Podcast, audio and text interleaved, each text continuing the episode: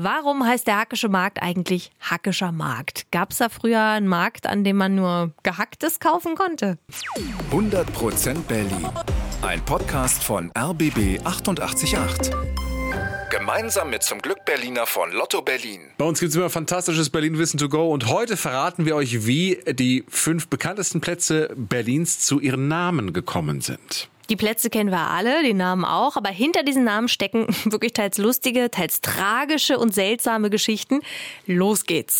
Platz 5. Der Hackische Markt, ja, heißt er so, weil es da einen Markt gab, auf dem man nur Gehacktes kaufen konnte. Nein, natürlich nicht. Der Platz hat seinen Namen einem Mann namens Hans-Christoph Friedrich von Hake zu verdanken. Ja, der hieß von Hake, also mit langem A. Geboren wurde der 1699.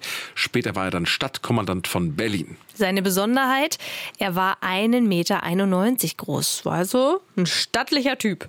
Schon zu der Zeit, als der Stadtkommandant ist, boomt Berlin, neue Wohnungen werden gebraucht und deswegen lässt Hake ein großes Sumpfgebiet trockenlegen. Da kommen dann Häuser und ein großer Marktplatz hin. Im Volksmund heißt der Platz dann schon bald Hakischer Markt. Ab 1840 ist das dann auch der offizielle Name. Im Laufe der Jahre wird aus dem Hakischen Markt mit langem A dann aber der Hakische Markt mit kurzem A. Platz 4. Der Boxhagener Platz liegt ja in Friedrichshain, berühmt vor allem für seinen Wochenmarkt. Aber warum heißt der so? Wurde auf dem Platz früher etwa geboxt? Also bis 1900 heißt der Platz einfach nur Platz D. Also der Buchstabe D ist jetzt nicht so kreativ. Ab 1900 heißt er dann Boxhagener Platz und er bekommt den Namen von einem Ort namens Boxhagen. Dieser Ort liegt damals genau auf diesem Gebiet.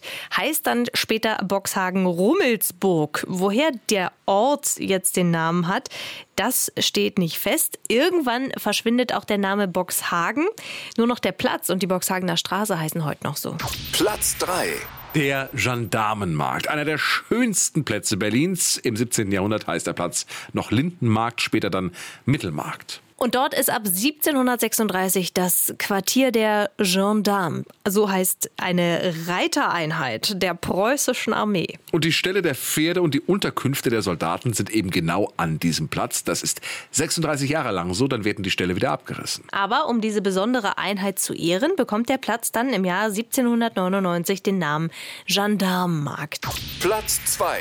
Der Breitscheidplatz. Im Herzen der City West bis 1892 heißt der Gutenbergplatz, dann Auguste-Victoria-Platz und 1947 wird er dann in Breitscheidplatz umbenannt. Aber wer war dieser Herr Breitscheid? Ein SPD-Politiker ist die Antwort. Rudolf Breitscheid hieß er mit vollem Namen, war unter anderem Mitglied des Reichstags, kämpfte dagegen die Nazis. Als die 1933 an die Macht kommen, flieht er nach Frankreich. Dort wird er aber einige Jahre später verhaftet und zusammen mit seiner Frau ins KZ gebracht. Erst nach Sachsenhausen und dann nach Buchenwald. Im August 1944 bombardieren amerikanische Flugzeuge dieses KZ.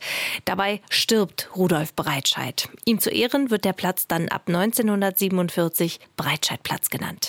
Platz 1. Und zum Schluss noch der Potzi, der Potsdamer Platz. Kennen wir alle, so rund um das Sony Center. Aber was hat der Platz dann mit der Stadt Potsdam zu tun?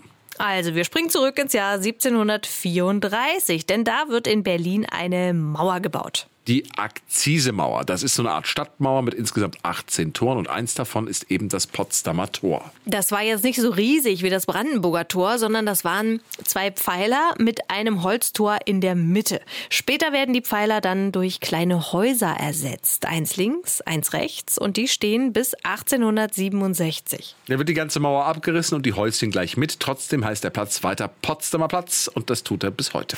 100% Berlin. Ein Podcast Podcast von RBB 888. Gemeinsam mit zum Glück Berliner von Lotto Berlin.